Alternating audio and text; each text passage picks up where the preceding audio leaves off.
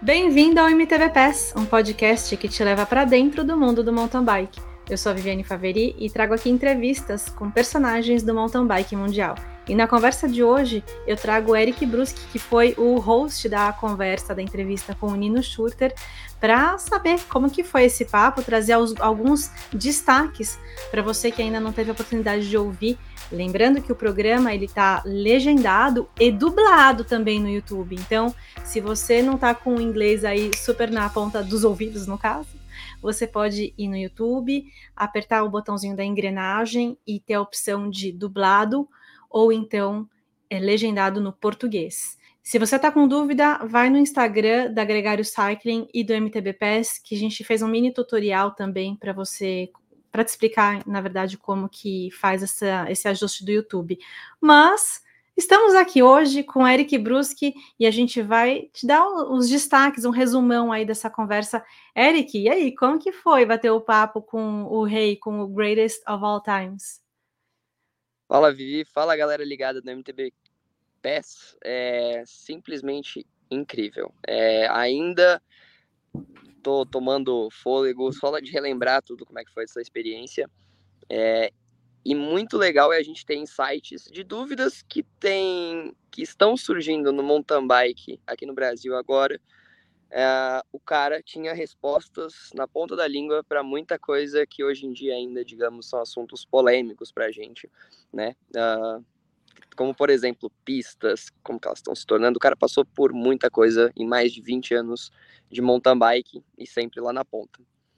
É mesmo, você comentou com ele, você fez essa pergunta, né? O que, que, que, ele tá achando da evolução do mountain bike e em termos de pista e de equipamento? O que, que você tirou dessa parte? Ah, foi muita coisa bacana nos dois pontos. Uh, tanto, na verdade, três foram bem assim que a gente pontuou com ele, que foi questão. A gente já come, abriu a conversa, né, falando sobre os equipamentos, porque uhum. a gente uhum. quis falar sobre Olimpíadas.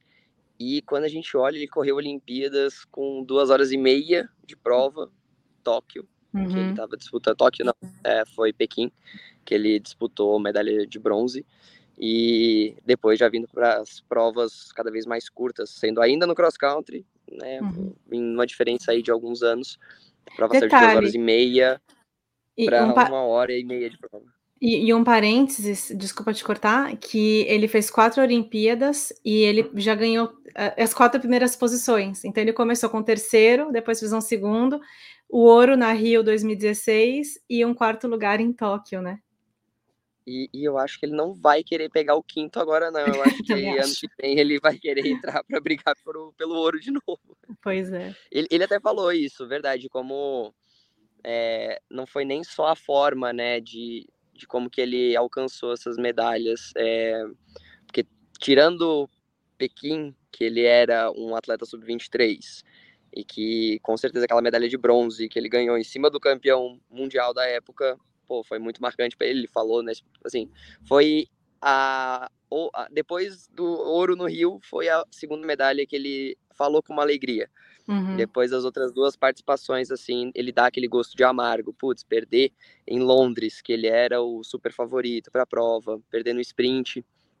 É, e também a quarta colocação em Tóquio, que ele perdeu também no sprint, ele destacou bastante, assim, como uma é, pô, faltou aquele negocinho, deixou um gostinho amargo. Uhum. E já as duas medalhas, tanto o ouro lá no Brasil, no Rio, quanto a medalha de bronze em 2008 foram bem marcantes assim para ele, mas no lado positivo. Eu achei muito legal quando ele com a visão dele assim, de não, ele não é um cara que reclama das mudanças, ele é um cara que abraça. Então ele viu eh, quando você perguntou o que, que ele acha dos percursos com mais saltos, mais técnicos, até mais perigosos, ele fala que faz parte do show, né? Exatamente. É, isso eu gostei bastante, como a gente tem uma visão muito parecida de, putz, isso faz com que você atraia público, que você. E é o que vai fazer o mountain bike continuar girando, a engrenagem continuar girando, vai atrair uhum. é, mais pessoas para iniciar o esporte, chama atenção para as marcas, até o ponto das, dos ciclistas de estrada vindo para o mountain bike, ele também destaca com esse ponto de, putz, muito legal a gente estar tá recebendo a modalidade, recebendo esses olhos uhum. é, em empresas grandes. E claro que faz parte do show. Ele até falou bastante isso, tipo, faz parte do show. E Uhum. a única preocupação dele também é que não é correto, né? Uma prova, não que não é correto, mas que ele acha um pouco perigoso ali, que talvez não faça tanto parte da evolução, o ponto de, por exemplo, ele fez a comparação, né? Uma atleta júnior feminina andar no mesmo circuito que um elite, é, elite masculino, Uhum. os atletas da elite no geral. É, e realmente é um ponto que lá eles não têm a participação, talvez uh, eles não têm, na verdade, né? Os amadores correndo junto, então não tem prova master rolando no mesmo circuito de Copa do Mundo, em outras provas sim. Mas então talvez seja um ponto que a gente poderia né, até abraçar aqui no Brasil dessas mudanças. No sentido, é... de, no sentido de fazer uma pista que respeite mais a progressão dentro do esporte, seria isso? Exatamente. É, eu vejo muito assim, porque eu acho também muito difícil de você conseguir atender, né, com um circuito só, num formato só, os atletas, por exemplo, masters de 60 anos é, e também os atletas de elite que estão disputando vaga olímpica. Uhum, é muito complicado. Com certeza. E, é. e, e, mas eu também eu não gosto muito da ideia de fechar os obstáculos.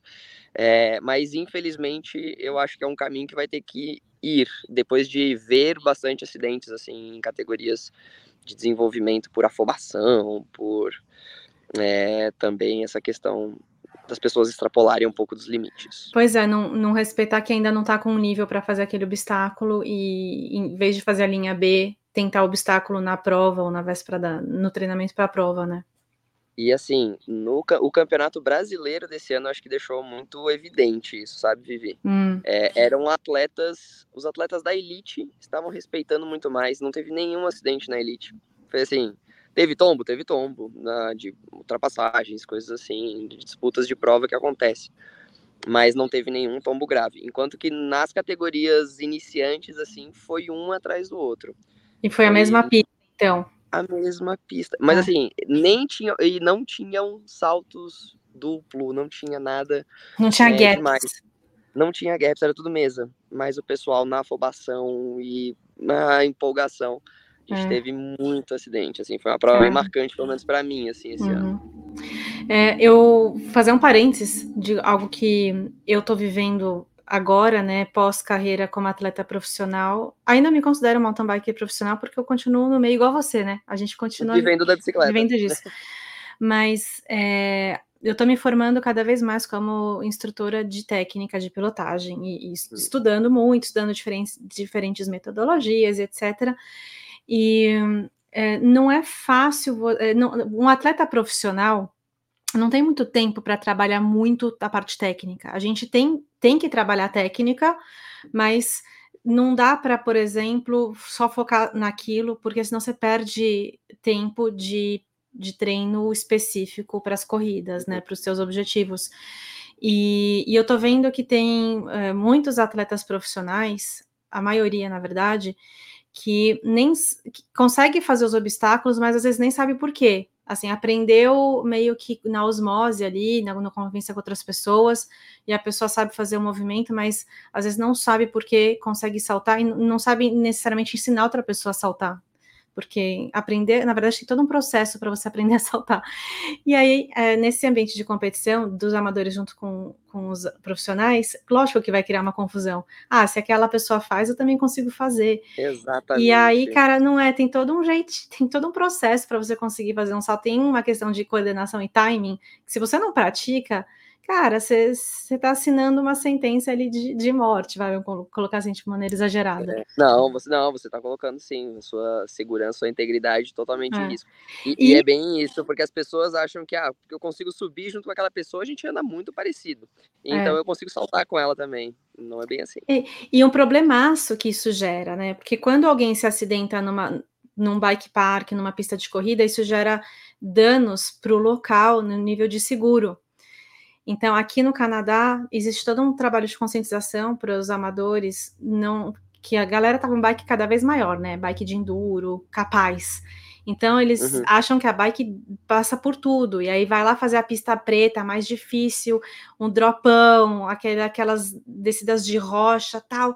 E a galera tá tendo muito acidente aqui. E esses acidentes eles causam um dano que afeta o bolso da comunidade inteira, porque o preço do seguro para é, abrir aquele bike park aumenta, e aí o preço para você que você paga para passar um dia lá ou para comprar o bilhete da temporada aumenta.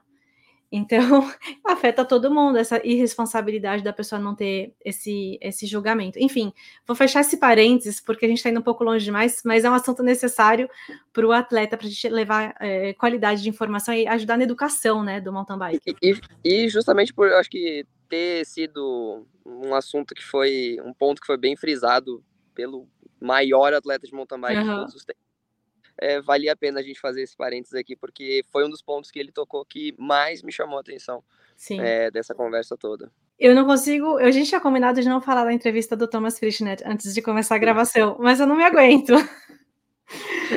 Também é. foi falado. Ó, eu vou fazer só um insert e vou deixar você curioso e todo mundo. Eu conversei com o Thomas Frischnet logo, também, logo agora, essa entrevista vai para outras entrevistas incríveis para colocar no ar. E, mas a gente menciona sobre o valor que tem o, o mountain bike dentro das Olimpíadas. Para a gente é sem preço, só que as medalhas do mountain bike são as medalhas mais caras dos Jogos Olímpicos de Verão, por causa do preço da construção das pistas de mountain bike. E isso está colocando em dúvida se vai ter mountain bike nas Olimpíadas de Los Angeles. E eu tô assim arrasada com essa informação. Fecha parênteses. De, desse ponto eu não tinha ouvido falar ainda. Então acabei de ficar preocupado agora também junto com quem está ouvindo em casa. Pois é. Então vocês fiquem de olho no MTBPS que quando for pro ar essa conversa com o Frischnet a gente explora, aprofunda mais nesse assunto e vocês vão ficar sabendo aí qual que é a visão dele nisso também. Para quem não conhece o Frischneck ainda vai conhecer muito bem, mas resumo assim, só para botar um asterisco ali, o cara é simplesmente hoje um mentor da lenda, então, e desde que iniciaram né, o relacionamento, é, lá na Júnior ainda, o Nino vem sendo acompanhado pelo Thomas até hoje, e uhum. ainda é, de quebra, ainda é companheiro de equipe do filho dele, ainda também até hoje, o Andy. Uhum. E também é um grande atleta, figura aí diversas vezes é, no top 10 de Copas do Mundo. Sim, grande Thomas Frischnet. E aí, continuando na entrevista com o Nino, tem um ponto que me marcou muito, que quando ele fala que durante a pandemia ele estava desmotivado, repensando a relação dele com a alta performance por causa da distância com o público. Ele simplesmente ele fala: ah, o que me motiva é a torcida do, da galera, estar próximo do público. E aí, corridas sem público, para mim, aquilo afetou muito. E eu repensei. Cara, louco, né? É, é eu acho que é bem difícil para a gente no Brasil assimilar muito, né, do que que foram, uh, de como que alguns países trataram, né, primeiro, uh, essa questão de pandemia. Nem todo mundo foi tão é, liberal quanto aqui no Brasil. Então, o primeiro que alguns países era 100% restrito, a galera teve que treinar indoor o tempo inteiro. Uhum. E depois a questão de competições. E até botando um parênteses assim, pessoal, eu também fui para competir na. Eu, eu, tive a possibilidade de competir na Europa nessa época. Fiz o Mundial de 2020 e 2021. Uhum. Mas 2020. Isso, Liogen e, uhum. e Valdisoli, depois na Itália. Na Itália já tinha um pouco de público, mas ainda tinha toda a questão de restrição. Antes de você entrar, tinha que fazer o, o, o teste, teste swab lá. Uhum. E mas 2020 foi muito estranho e foi um ano muito curto, né? Uh, a gente só uhum. teve nove mestos, campeonato mundial. Uhum. Pronto. Tanto que aquele ano não teve nem o ranking, né? Uhum. foram só apenas as etapas. E exatamente, era bem estranho você ver uma prova sem público. E quando a gente pensa que é um cara que já ganhou tudo, tudo que tinha para ganhar, é realmente ele tem que ter, ele quando ele fala na conversa dos pontos assim do que, que ainda mantém ele, né, uh, ativo, correndo ali, com vontade, com ganas, né, de correr. Uhum. Ele fala muito sobre isso, ainda de, putz, o que chama a atenção dele ainda é essa vibe, é de ter ali o pessoal gritando, é, desse contato com o público e até ele destaca bastante, né, as participações de provas aqui no Brasil, uhum. uh, tanto das Olimpíadas do Rio quanto de Petrópolis. E, e, eu não acho que é por acaso que ele foi bem no Brasil. Eu acho que o calor do brasileiro impacta muito o Nino. Então, eu acho que isso tem, isso pesa e uh, eu defendo a ideia de que a gente, o, o atleta precisa de uma motivação maior para continuar no esporte, para se sacrificar tanto. Se ele faz isso só para ele ter o resultado dele, só por si próprio, na, no egoísmo, entre aspas, dele ganhar e dele evoluir, é muito difícil ele se motivar a longo termo. Quando as coisas, ficam, quando as coisas ficam difíceis, é, você precisa de uma causa externa, você precisa se sentir parte de um todo, você precisa ter um impacto maior na sociedade. Senão, a minha visão, tá? Senão a é, gente dá uma travada. Se fosse, não, se fosse por ganhar tudo, ele já tinha ganho. Ele é. simplesmente já ganhou tudo que tinha para ganhar. E, exatamente. É correr atrás de recordes e recordes. É. é, mas aí, aí que tá o ponto. Se for só correr atrás de recorde para ele mesmo, a, a conta não fecha. Para ele, o que fecha é ter audiência, é ele levar um show para a galera. Então, é, eu achei muito legal isso, porque faz tempo que eu estou pesquisando sobre o assunto, sabe? Tipo, cara, o que, que move? Qual que é o papel de um atleta na sociedade? Não é, não é, todo atleta que vira um showman que ganha, que é o cara que dá o espetáculo. Tem que ter o cara que termina em quinto, sexto, décimo, trigésimo, quadragésimo, o cara que chega em último, igual eu cheguei no, no Mundial de 2016. Então, é, e, e, eu não senti que eu estava dando um show, mas no fundo eu estava, porque a galera tá me vendo ali, sofrendo, buscando pelotão, dando tudo que eu tenho e chegando em último. Por isso que a galera aplaude tudo. Então, mesmo que a gente não se sinta, às vezes a gente tem que né, reconhecer que para o contexto aquilo faz sentido. Então. É muito exato. E, e, então, assim, é isso. E tem muita gente que faz esporte para alavancar fundos para uma causa, então, tem muitos eventos que são em benefício de alguma causa. Então, essas coisas se provam funcionar. E no caso do Nino, ele é o showman, ele é o palhaço do circo, ele é o. É, qual é a palavra para aquele cara? Ele é o protagonista da parada. E ele leva muita alegria e muita emoção para o público, igual a Vancini fez para a gente. Então... E além disso, ele sai ainda, a gente entrou até na conversa numa outra num, num outro assunto que ele já extrapola até as provas, né? A gente fala de Nino, hoje em dia a gente não fala nem em prova, porque o cara vive um lifestyle, o cara é embaixador de marcas, é, por exemplo, como a GoPro, então o cara ainda te motiva em outros sentidos, assim, tipo, ele mostra onde que ele tá treinando, com um uhum. visual incrível lá na Suíça, fazendo uma trilha, é, super descontraído ali, que é aquele negócio que dá vontade de você subir na bicicleta. Uhum. Que dá vontade de você falar, putz, eu quero não só ter minha bike de cross country, não só minha bike de estrada, eu quero ter uma bike de all ter uma bike de enduro, eu quero ter uma e-bike para fazer pedais em outros lugares. E aí, de repente, o cara tá mostrando a filha dele também andando com de bicicleta, lá de balance bike. Então, o cara já não movimenta mais nem só o mercado esportivo, não é nem só. A gente fala de Nino hoje em dia, não é nem, mais, nem sobre só prova. Uhum. A gente uhum. fala sobre o cara. O cara é hoje, exatamente o que você falou, um palhaço do circo, ele é o embaixador da bicicleta a nível mundial. Uhum. É, é isso aí. E consegue levar isso, encarar isso com uma leveza que eu leio como um positivismo, assim, como um lado é, honesto, humilde ele olha e fala, tá, o que, que eu posso fazer para me adaptar a essas mudanças? E ele olha como uma oportunidade, com essa visão positiva das coisas, que é impressionante. Sim. Uh, quando a gente falando até nessa humildade, eu acho que um dos pontos que tocou nisso foi quando o Álvaro pergunta para ele sobre por que, que, ele é tão bom, que ele é uhum. diferenciado. E o cara tem a humildade de reconhecer que sim, isso vem de família também. Isso é os genes, né? Ele, ele consegue. Eu sinto muita humildade quando ele reconhece isso. Não falar, não, é tudo puta minha preparação e não. E ele atribui, né, principalmente a essa parte de genes, preparação, claro, e também muita sorte. Ele fala uhum. é, sobre isso. A gente até dá uma comentada ali sobre que sorte não é só o adversário dele furar pneu e ele não. mas sim sorte de como que talvez as coisas se encaixaram na carreira dele, né? Ou como que aquela semana ele não ficou gripado, nem nada. É, sendo é. que ele estava ali no fio da navalha, às vezes da preparação, é, a sorte vai muito além. É, é, o, que, o que marcou foi que ele fala que a gente pode atrair a sorte. Atrair a sorte. É. Falando em, em, nisso, ele estava se recuperando do Covid, né? Ele comentou no começo da conversa.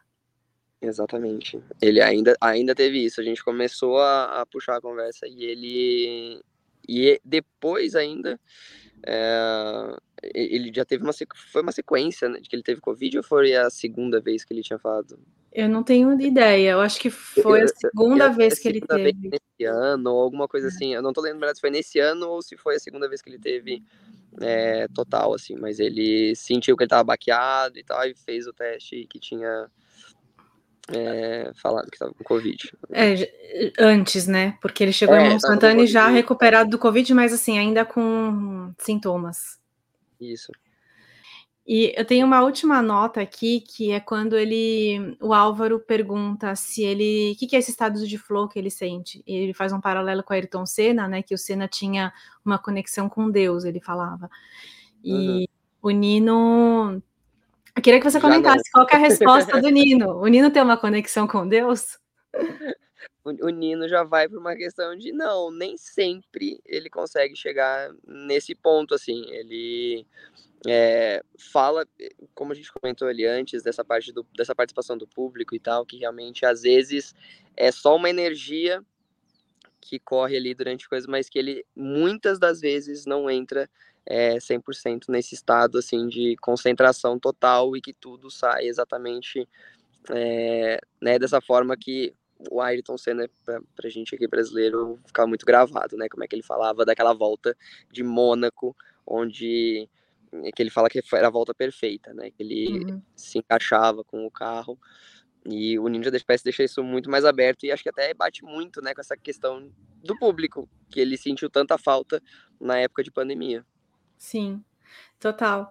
E, e, e eu visualizei o sprint final em Snowshoe quando ele deu essa resposta, porque para a gente foi impressionante ele ter feito um sprint final e chegado em segundo lugar, assim, ainda ter competido ali pela vitória e chegou em segundo e assim, caraca, o Nino deve estar tá muito feliz, ele está muito bem, ele chegou em segundo, mas se olhava o vídeo dele, a, as imagens, ele estava com uma cara de quem sofreu horrores. Quer dizer, uhum. tava doendo tudo ali, tava dificílimo.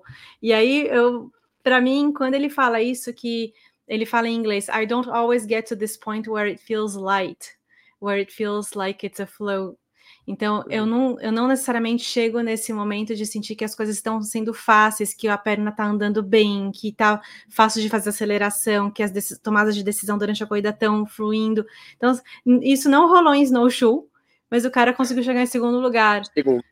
É. E um dos, uma das melhores histórias que eu tenho, que eu ouvi é, dessa questão de estado de flow foi do Martin. Aproveitando que eu tô aqui no, no Chile ainda, deixa eu engatar nessa história que Conte. super bate com o que a gente tá, tá discutindo, que foi de quando ele venceu o Campeonato Mundial de 2021. A gente estava conversando antes do Pan-Americano, esse ano, ali em Minas, e ele estava conversando com o Alex e com o Gustavo junto, e hum. ele contando sobre como que foi quando ele ganhou esse Mundial.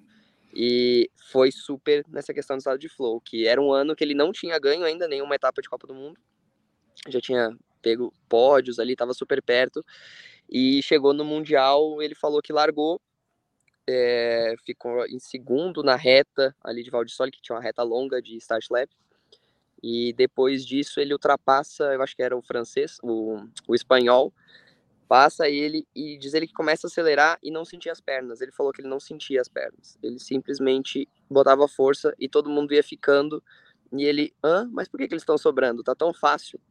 Uhum. E super, super é, batia com isso que o Nino falava de sentir leve ali. E aí o Martins falou que simplesmente ele foi acelerando e acelerando e aquele e daqui a pouco os quatro que estavam na roda não estavam mais, ele estava sozinho com gap de 10, 30, um minuto e foi até ganhar assim. E que ele falou que aquele dia ele não sentia dor, ele simplesmente ia.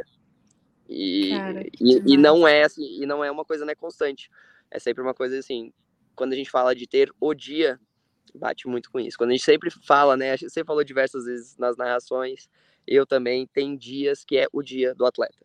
É uhum. É aquele cara que às vezes não.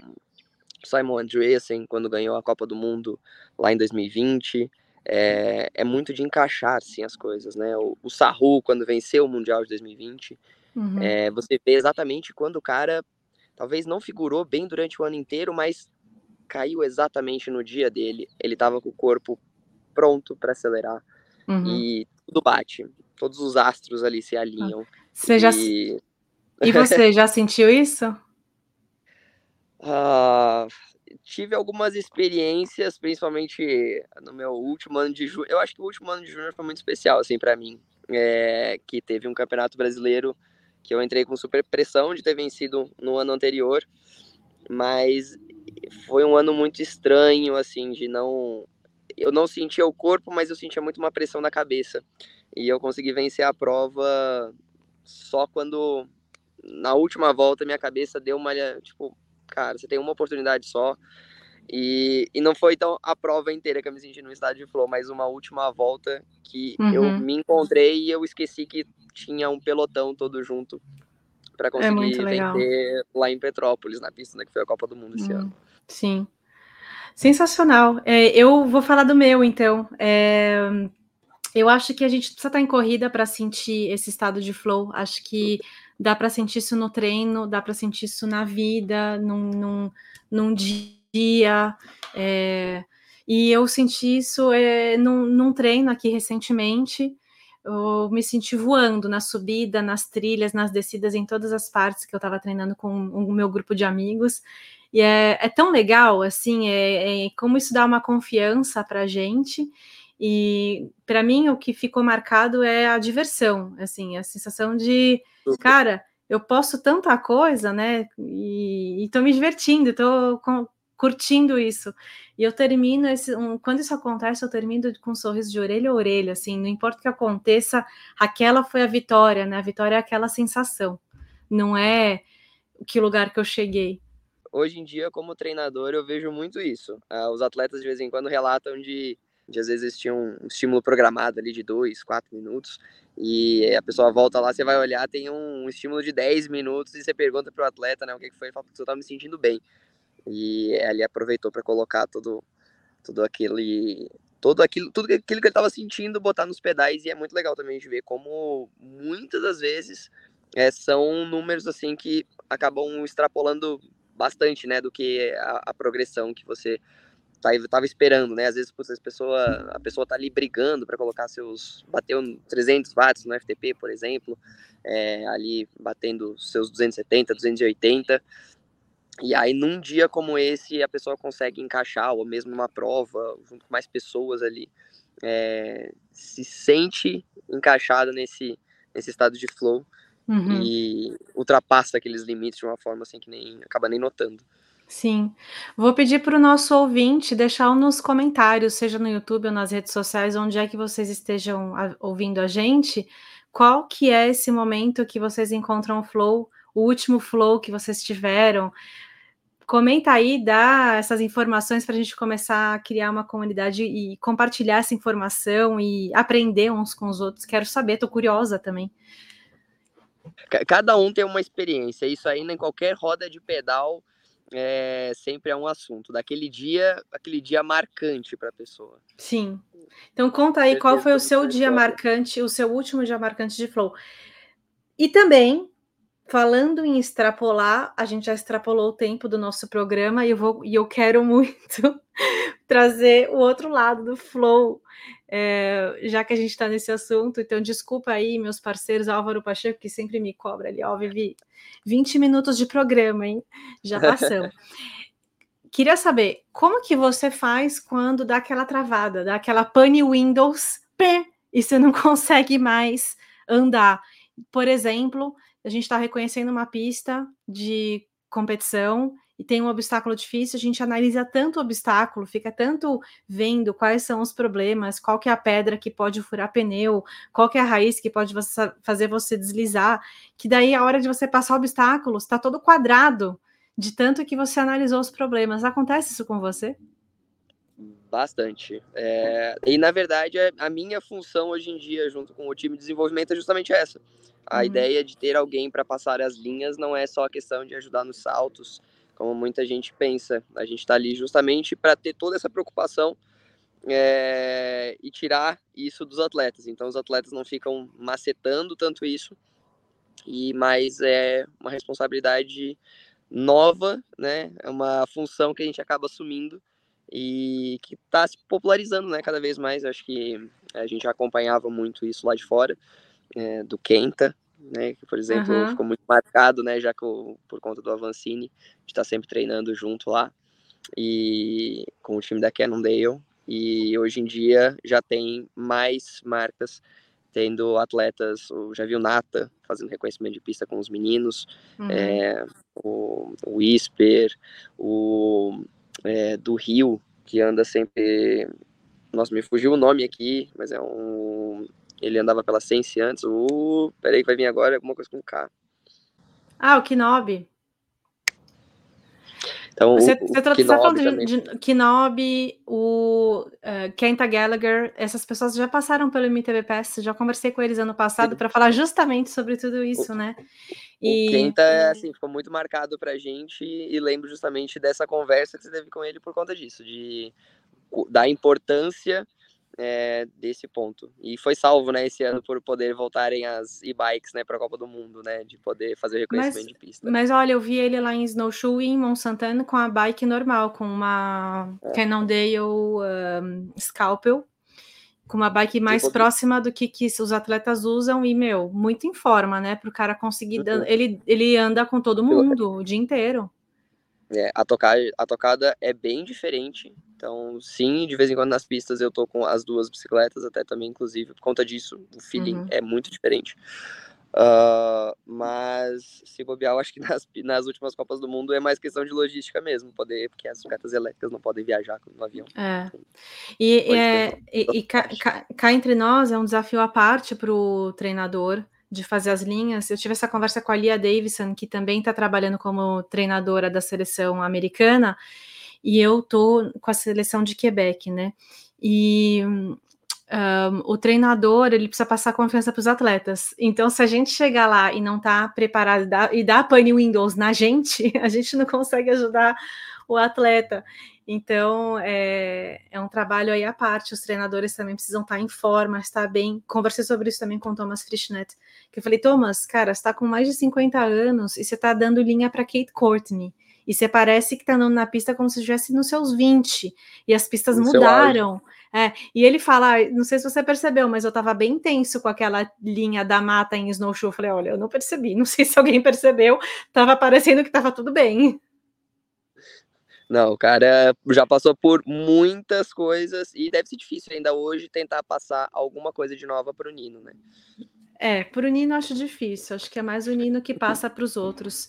Mas é, é, incrível, eu vi a Yolanda Neff que passa horas analisando a pista e depois ela anda nas linhas como se não fossem nada. Eu queria muito ter essa frieza de não me sentir um, intimidada por analisar os obstáculos e depois conseguir andar. Isso é uma coisa que, para mim, particularmente falando, me afeta muito, sei que muita gente se identifica. Então, se alguém aí tem a dica de como faz para não se estressar com os obstáculos quando a gente analisa, manda também nos comentários, por favor, manda, manda inbox, me agenda uma sessão de terapia comigo, estou precisando. manda o segredo, porque ó, esse aí tá valendo bastante. Pode escrever um livro também, a gente super compraria o livro. Exatamente. Fica aí a, fica aí a ideia. É, e no caso, acho que ficou faltando fazer essa pergunta para o Nino. Nino, e aí, tem alguma dica para me dar?